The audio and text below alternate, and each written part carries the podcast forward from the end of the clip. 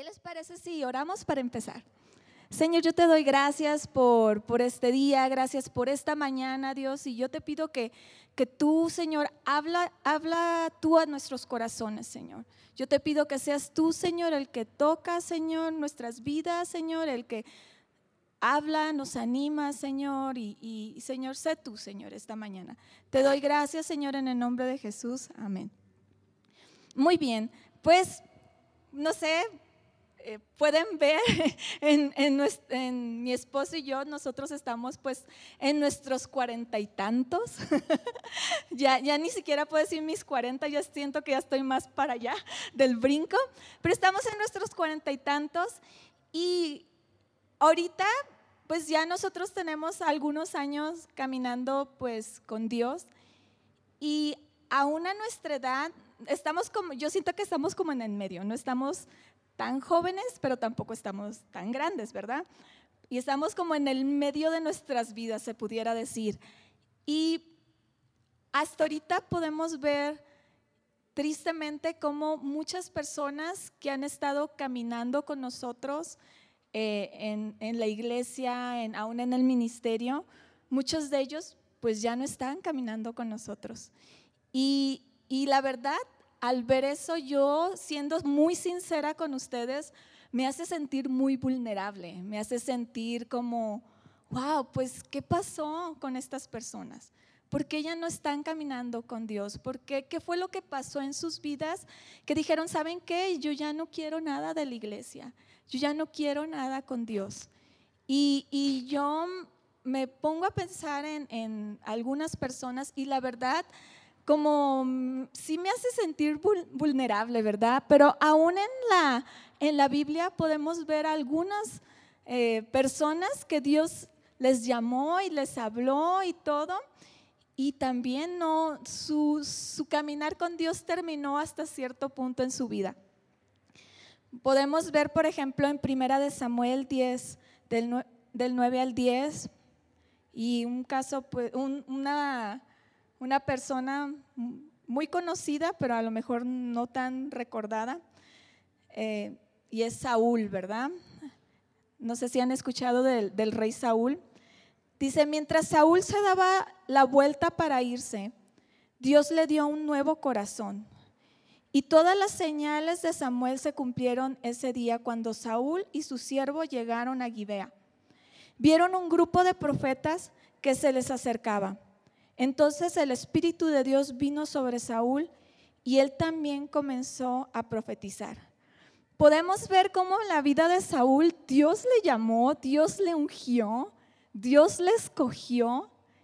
Y tristemente si vemos más allá de su historia, podemos ver que él no siguió caminando con Dios, que él en su caminar, pues algo pasó en su vida que, que pues simplemente decidió pues dejar a Dios, ¿verdad? Eh, había una canción que cantaban en aquel tiempo que decían, Saúl mató a mil y David a sus diez mil.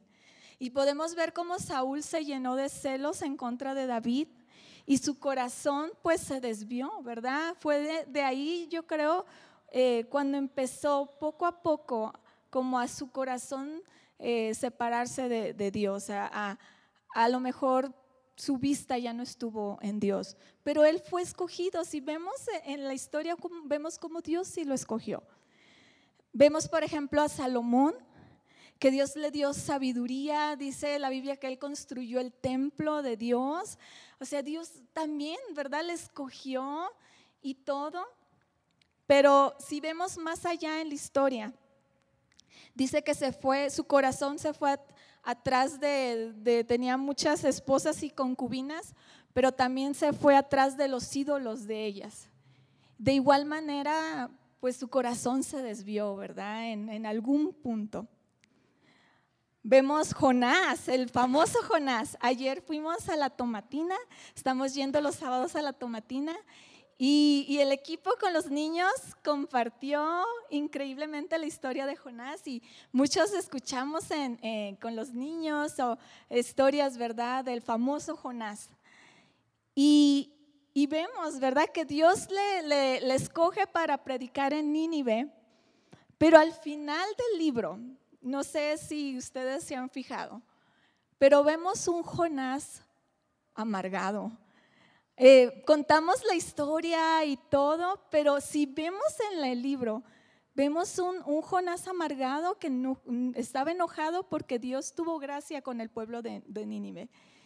Y, son esos tipos de, cosas que a mí la verdad sí me hace sentir un poco pues vulnerable, ¿verdad? en mi caminar.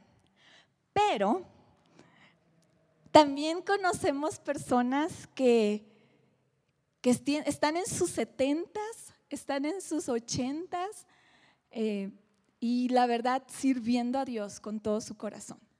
Y a mí eso me anima también. Saber que dice, ¿sabes qué? Yo eh, eh, podemos correr esta carrera bien, podemos terminar esta carrera bien. Tenemos el privilegio de conocer varios pastores eh, esperamos que ya que pase la pandemia vengan aquí y compartirlos porque son increíbles. Están en sus setentas y la verdad predican con todo, con un fuego. Conocemos un pastor que es de la India y estamos, nos morimos porque venga a compartir con, con nosotros, el pastor George Thomas. Y la verdad, él tiene una herencia increíble para su familia. Y lo vemos de verdad, sí, está como en sus setenta y tantos, yo creo. Y, él predica con, una pasión, ama la iglesia, ama la gente. Y su vida no ha sido fácil, la verdad. Su vida no es de que, ah, es todo color de rosas y por eso está feliz. La verdad, ha tenido una vida pues difícil en el ministerio, donde ha sido acusado falsamente, ha pasado por muchas cosas. Pero Él está, de verdad, tiene un corazón para amar a la iglesia, para amar a, la gente, tiene una familia increíble. Y esas son las personas que a mí me animan a seguir en esta carrera. Aún en la, en, en la, Biblia podemos ver, por ejemplo, muchos que sí terminaron bien la carrera. Y podemos ver a Pablo, ¿verdad? predicando y aún Pablo nos habla y nos pone muchos ejemplos de, nuestra vida cristiana como una carrera. Y, yo creo que, que, sí podemos, sí podemos empezar esta carrera y terminarla bien. Sí se puede. Y el día de hoy voy a compartir una manera un poco diferente de lo que acostumbro a hacer. Ah, regularmente me gusta como predicar como de un personaje y predicar de, no sé, de su vida, o ciertos aspectos de su vida o una historia en específico. Pero esta mañana me gustaría compartir ah, acerca de carreras. Eh, pues no sé, muchos de ustedes no me conocen tanto. Si me siguen en Facebook o en Instagram, si no me siguen está bien, ¿eh? no me tienen que seguir. no es como que no es mi promoción para mi cuenta. No, no está bien, no, no me tienen que seguir. Pero si me han estalqueado, se pueden dar cuenta que, me gusta correr. Pero yo no, yo no tengo, la verdad, muchos años corriendo. Yo empecé, el primero que empezó a correr fue mi esposo. Mi esposo siempre ha sido súper deportista, él siempre le ha encantado, este, pues, todos los deportes. La verdad es bueno en todos los deportes. Va, juega eh, básquetbol y juega muy bien. Empezó a jugar tenis apenas, recientemente. Nunca había jugado tenis y súper bien, ¿verdad? Y yo todo lo contrario. Yo reprobé educación física. ¿Quién reprueba educación física en la secundaria? Pues yo. O sea, pasé por, con seis porque me mandaron a pintar las bancas. Pero si no, quién sabe, ¿verdad? Pero yo nunca fui deportista. Y sí, iba al gimnasio y todo, pero realmente fui por a socializar, a platicar. No era que iba a hacer ejercicio, realmente, ¿verdad? Para serles sinceras, iba a platicar. ¿Hay alguien más que vaya eso al gimnasio aparte de mí? Ay, gracias, Kike. sí, entonces, antes de cumplir mis 40 años, yo les dije a mi familia, ¿saben qué? Eh, yo quiero que sea correr una carrera de 5 kilómetros. Entonces, este, me apunté a una carrera y ya pues empecé a entrenar y ya pues corrí mi carrera de 5 kilómetros.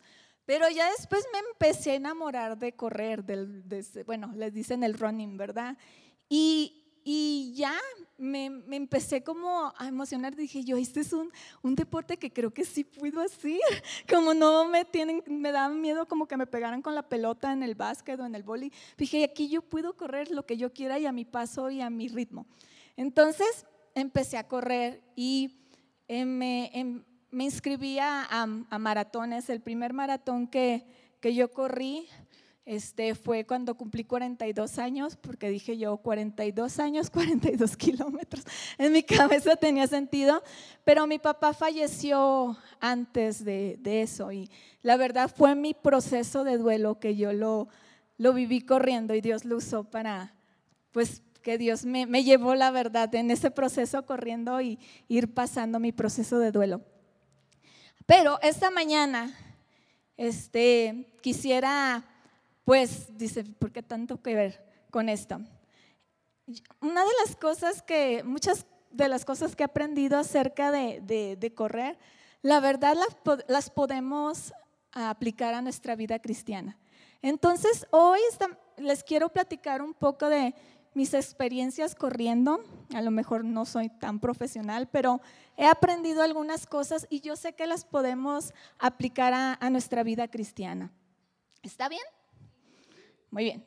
Déjenme tomar. Muy bien.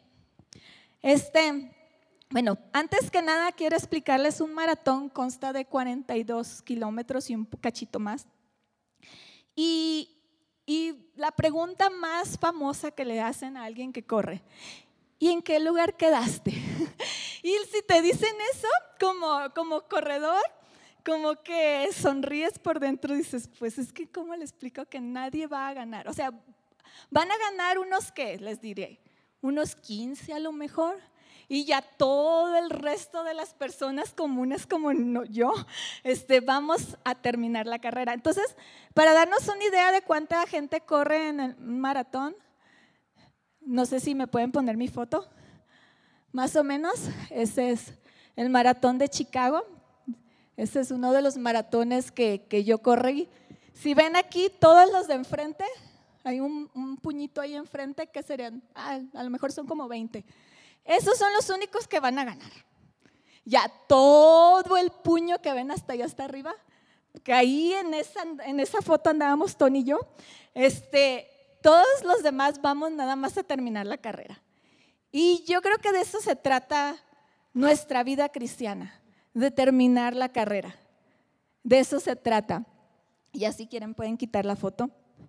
Este, entonces, eh, así, de, así es todo esto. Entonces, una de las cosas básicas de, de correr una carrera es comer bien e hidratarte. Es básico.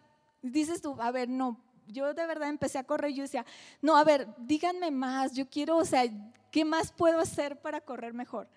Es, come bien, hidrátate bien. Ah, en mi primer maratón, yo la verdad me emocioné mucho corriendo y se me olvidó, porque en el camino te vas hidratando y vas comiendo, tomas unos geles para darte energía. Y a mí la verdad se me olvidó. Yo iba tan emocionada corriendo porque era el primer maratón y yo empecé a correr, empecé a correr bien emocionada y ya de repente, como a eso de no sé qué kilómetro, es como que, ¡pum!, me bajó la energía y me bajó todo. Y pues sí, sí sentí como el, el, cambio, ¿verdad? De no, haber, no me haberme hidratado, no estarme comiendo mis, mis, ¿cómo se llama? Pues llevas como gomitas o mazapanes. Aprovechamos ahí, comemos chocolate, muchas cosas así, bien divertidas. Entonces, este, pero a mí se me olvidó porque estaba yo muy emocionada, iba muy corriendo, corriendo y, y me dio el bajón de, de, energía pero en la vida cristiana también hay cosas que dices tú, a ver, dime algo más, hay algo más. Por favor, dime el secreto de la profundidad de la vida en Cristo, ¿verdad? Que necesitamos algo más profundo. Y la verdad, para tener una buena carrera, pues tiene mucho que ver en las cosas básicas, que es, como dice la canción, lee la Biblia y ora cada día, ¿verdad? Una canción de niños. Eh, hay, a veces queremos cosas como más rebuscadas, como dime el secreto de, no sé, de las pirámides, de, no sé.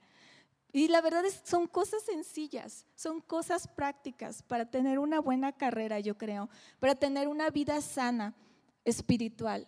Y es, lee la Biblia, llora cada día. En, en mi segundo maratón que hice, ya aprendí bien mi lección. Y me escribí aquí en mi brazo con marcador, mi primer tatuaje. me escribí aquí en mi, en mi brazo. Eh, el kilómetro y cuánto tenía que, tomar, en qué kilómetro tenía que tomar agua y en qué kilómetro tenía que comer. Y así. Y fue la gran diferencia, la verdad. Entre uno y el otro fue la gran diferencia. Y hay veces que necesitamos cosas así prácticas, ¿verdad? A lo mejor levantarnos a la misma hora para orar, tener un plan de lectura. Estamos aquí ofreciendo el plan de lectura. ¿Cuántos de ustedes agarraron el plan? Este, si sienten que ya van un poco atrás con el plan, no se desanimen, sigan, aunque terminen en febrero, no importa, pero no se desanimen. A veces puede ser como que, ay, no, pues ya, ya no leí, ya no voy bien al, al ritmo de lectura. Saben que no hay que desanimarnos, aunque terminamos, no se trata de a fuerzas acabar en enero, pero si por alguna razón estás un poquito atrás en algunos días, sigue, ¿verdad? Una de las cosas que nos puede ayudar a lo mejor también es decirle a alguien de confianza que te pregunte cómo vas con tu plan de lectura o cómo vas con tu tiempo este, de devocional. Un tiempo de devocional es cuando nosotros apartamos un tiempo para, para leer la Biblia y para, para orar. Entonces a lo mejor tener a alguien que tampoco te atosigue porque luego te va a caer gordo, pero alguien de confianza que de verdad te pregunte, ay, ¿cómo vas con tu plan de lectura? Ah, pues voy bien. O, ¿sabes qué? Voy un poquito atrás. No, sí se puede. Entonces, cosas así de prácticas nos pueden ayudar mucho en lo que es, pues, caminar nuestra vida espiritual. ¿Sale? Muy bien. Número dos. Para avanzar, tienes que descansar a veces queremos, les digo, a veces queremos como cosas más rebuscadas o más como, no, no, no puede ser así de sencillo, ¿verdad? Pero la verdad sí, la verdad hay, son cosas básicas y, muy sencillas que hacen la gran diferencia. cuando estás entrenando, muchas veces no quieres dejar de correr porque sientes como estoy perdiendo un día si descanso un día. Pero los días de descanso son súper importantes para que puedas correr mejor y que puedas avanzar. Y de igual manera, como cristianos o como este, personas, de verdad no le tomamos, no tomamos en serio el descanso, yo creo. Y es muy importante, es muy importante para nuestra vida espiritual pudiéramos pensar que son cosas muy separadas o muy diferentes, porque pareciera que todo es que vamos, vamos, vamos, sí, muchas cosas, y nos saturamos de cosas y, a todo le decimos que sí, y, y la verdad es sano, es sano descansar, es sano tener una, un día de descanso en la semana, es sano tener un tiempo con nuestra familia. Nosotros tomamos los lunes de descanso, en nuestro día que tomamos como familia. Ahorita, pues gracias a Dios, eh, mis hijas, pues nosotros decidimos qué días descansan de la escuela, si es que los lunes no, no hacemos escuela. Uh. este, pero a veces no tomamos tan importante el tiempo de descansar. Y vemos, por ejemplo, personas aún en el ministerio o gente que ya llegan hasta cierto punto y ya no quieren saber de la iglesia, y ya no quieren saber de Dios, y ya no quieren saber de nada. Y muchas veces tiene mucho que ver con el descanso. Y queremos pensar, ah, bueno, ¿qué es? O qué pasó? ¿O qué es, qué es, qué es lo que está pasando? Es que a veces no tomamos en serio eh, lo que es pues eso, el tener, hasta en la Biblia, ¿verdad? podemos ver cómo tan importante para Dios ser el descanso, que dice que el séptimo día descansó, ¿verdad? Y, no lo tomamos, no lo tomamos. Creemos que decirle sí a todo y mucho trabajo y todo es como, si eso es bueno, sí es bueno, ¿verdad? Trabajar. Pero también podemos irnos al otro extremo donde nunca estamos descansando. Y no, la verdad nos va a afectar espiritualmente también. Dice en Eclesiastés 4:6, más vale un puño con descanso que ambos puños llenos de trabajo y aflicción de espíritu. Es importante, de verdad, es importante. Si queremos tener una carrera, un, terminar la carrera, un maratón, es muy importante considerar el, descanso, el tener tiempo con, con nuestros hijos, con nuestra familia. Es tan fácil como trabajar, trabajar, trabajar, trabajar, trabajar. Y, y les digo, pues es bueno trabajar, pero también es, eh, tenemos que tener un tiempo, un día de descanso al menos en la semana. Eh, es tan fácil saturarnos de cosas, es tan fácil querer decir sí a todo, pero hay que ser sabios también para, para aprender a decir no, ¿sabes qué? No puedo. Es que tenemos ocho mil cosas y, y a veces, no, es que ¿cómo le voy a decir que no? Es sano y es sabio decir que no a veces. Si no puedes, pues no puedes, ¿verdad? No, no se va a caer el mundo, la vida va a seguir, pero necesitamos descansar y necesitamos saber, ¿verdad? Que nuestra mente necesita descansar, nuestro cuerpo necesita descansar y, eso nos va a ayudar a, a seguir corriendo. ¿Sale? Muy bien. Hay algo interesante que, que una vez escuché y igual, mi primer maratón lo empecé a correr y pues la verdad yo así bien emocionada ni leí nada, yo era como, ah, correr y nada más iba avanzando y avanzando y entrenando los kilómetros, pero realmente pues no sabía bien a lo que iba. pero este, una de las cosas que me pasó, bueno, uno de los consejos que yo no sabía, que debía de haber sabido, era, cuidado con lo, lo que escuchas, porque los quejumbrosos pueden sabotear tu carrera. Estaba en el maratón de Mazatlán, que fue mi primer maratón, así como bien mazatleca yo. Y empecé a correr y yo me sentía muy bien, ¿verdad? Yo iba corriendo, yo iba bien emocionada, súper feliz de que iba corriendo, y, así, la porra, la gente. Eh.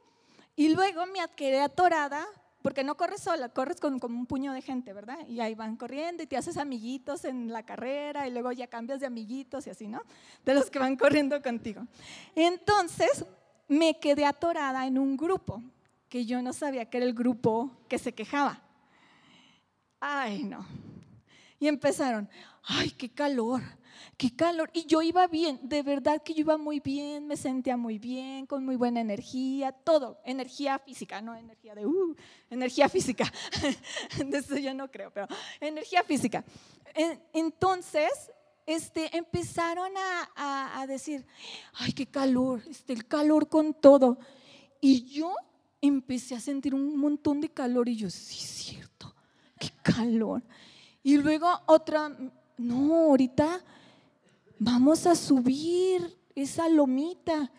Y ahí casi todo el mundo ahí ya, ya no pueden seguir de ahí. Yo, ¡Ah! vamos a subir la lomita. Y de ahí pues ya no vamos a poder subir. Y se empezaron a quejar de todo, de verdad de todo. No, es que ya no puedo, ya no puedo. Y era como, no, no puedo, yo tampoco. Pero me afectó muchísimo ir con el grupo quejumbrón. Y sabes qué, en nuestra vida espiritual, si te topas un grupo quejumbrón, corre, porque te va a afectar. Si se empiezan a quejar como, ay, no es que, ay, la iglesia, ya no me gusta ir a la iglesia. O, ay, no, esto no. Y esto no. Y lo otro no. ¿Sabes qué? Te va a afectar nos va a afectar, no nada más a ti, a mí también. Entonces, si, si por algún motivo te atoras con el grupo quejumbrón, lo más recomendable es que salgan lo más pronto posible de ese grupo porque te va a afectar. Va a afectar tu vida espiritual. Quisiera decirte que no y que vamos a estar bien todos, y, pero sí nos afecta, afecta mucho lo que escuchamos, afecta mucho a quién le abrimos nuestra vida, afecta mucho nuestras amistades. Igual no es de que aquí les voy a decir, ay, no te juntes con fulanito, no te juntes con menganito, no, pero cuida lo que escuchas si quieres correr una buena carrera, si quieres terminar bien.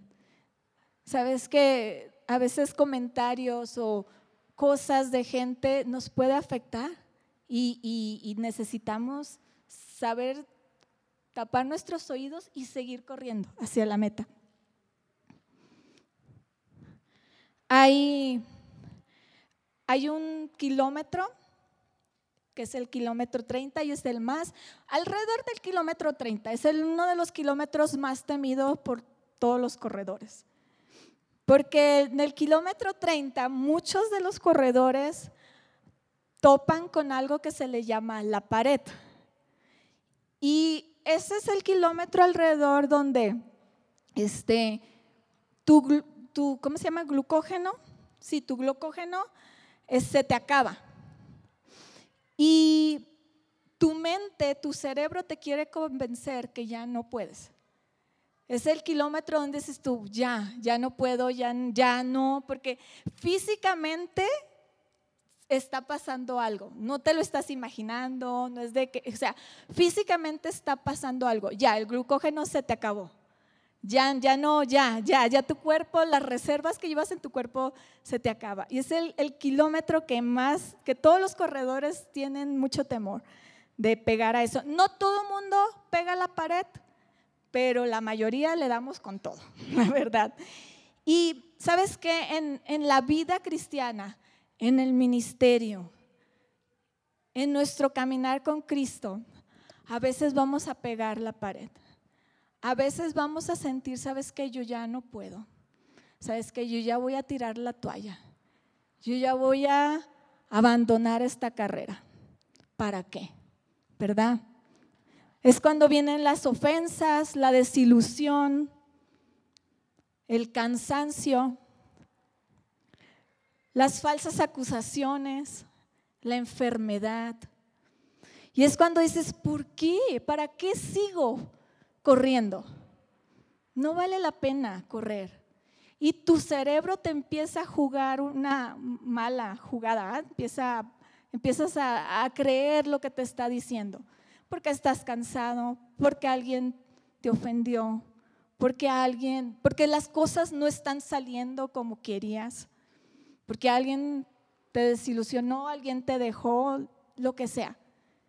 Y es ahí en ese en ese momento en nuestras vidas cuando necesitamos recordarnos a nosotros mismos por qué estamos ahí, por qué estamos corriendo. Es cuando necesitamos ver, ¿sabes qué? ¿Por qué estoy en esta carrera? ¿Por qué le dije que sí a Cristo en el primer lugar? Y yo le pegué en el 30, en el maratón de Chicago, y no sé si tiene mi foto. Pueden ver mi cara. Yo pegándole con todo a la pared. Ahí va en el barrio chino. Miren, si se fijan, la, corredora a un lado ya va como si nada y yo. Pega, ahí iba, ya se me había acabado todo. Pero fue ahí donde yo tuve que acordarme, ¿sabes qué? Tengo meses entrenando, tengo meses poniendo tiempo en esta carrera yo me inscribí por esto. Y, y ese, ese estaba ahí en el, si, quieren pueden quitar la foto, pero estaba ahí en el, en el Chinatown, en el, en el barrio chino. Y, y fue cuando de verdad yo ya iba como yo dije, yo ya, ya me voy a sentar a la banqueta, a tirarme al pasto o lo que sea, porque ya no puedo. Pero hay veces que así nos sentimos de verdad en, la vida cristiana. Y yo sé que en este año que fue tan difícil para, para todos, a lo mejor hubo esos pensamientos que dijimos, ¿para qué? O sea, ¿para qué seguimos? Las cosas ni siquiera están saliendo como lo esperábamos. Parece que hay más adversidad que cualquier otra cosa. Pero ¿sabes qué es cuando ponemos nuestros ojos en Dios? Y necesitamos aprender a disfrutar el viaje. Estaba ahí en el, en el barrio, en el barrio chino, iba corriendo de verdad, ya, ya así acalambrada y todo, y, y de repente empecé a escuchar los tambores. Y estaba en el barrio chino y empezaron unos, porque el maratón de Chicago es, la verdad, es uno del, está muy bonito correrlo. Y estaban los, los, unos, unos chinos con sus tambores. Tun, tun, tun, tun, tun, tun, tun. Y de repente empiezo a ver el un dragón. Y la verdad estaba súper padre. Y yo dije, wow, está bien bonito. Y yo aquí viendo al piso porque ya no puedo.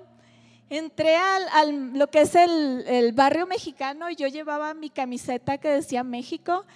Y pues toda la raza mexicana en Chicago con la porra, vamos México, tenía mi nombre, vamos a su cena.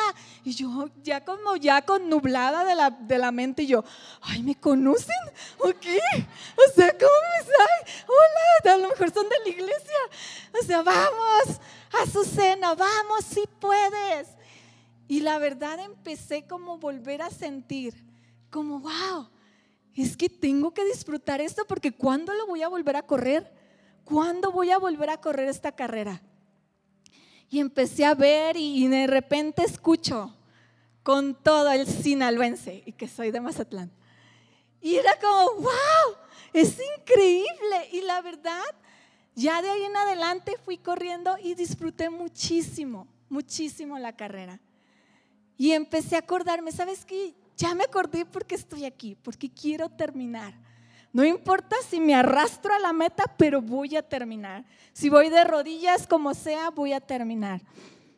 Y yo quiero animarte hoy para terminar. Hay que terminar esta carrera. Ya sea si vamos a arrastras de rodillas, si te tenemos que cargar a la meta, pero hay que terminar juntos. Hay que terminar, de verdad, vale la pena, vale la pena terminar la carrera.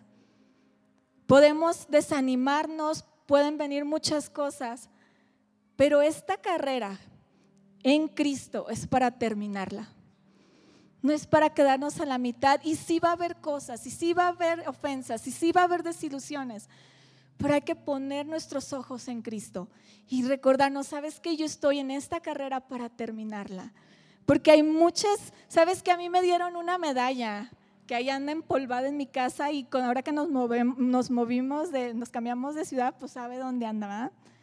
Pero un día vamos a tener algo mejor que una medalla que se oxida y que se empolva. Y es estar enfrente de Dios diciéndonos, buen trabajo, siervo fiel. Y yo creo que eso vale más la pena que cualquier cosa. Vamos a dejar una herencia. No estamos aquí nada más por nosotros. No estamos aquí nada más para tener una buena vida cristiana. Sabes que hay una generación atrás de nosotros que nos sigue. Y yo quiero dejar una herencia para ellos. Yo quiero dejar una herencia para mis hijas. Yo quiero dejar una herencia para un gente que ni es de mi familia. Que pueden decir, ¿sabes que esta, esta carrera vale la pena terminarla? Y para, para terminar,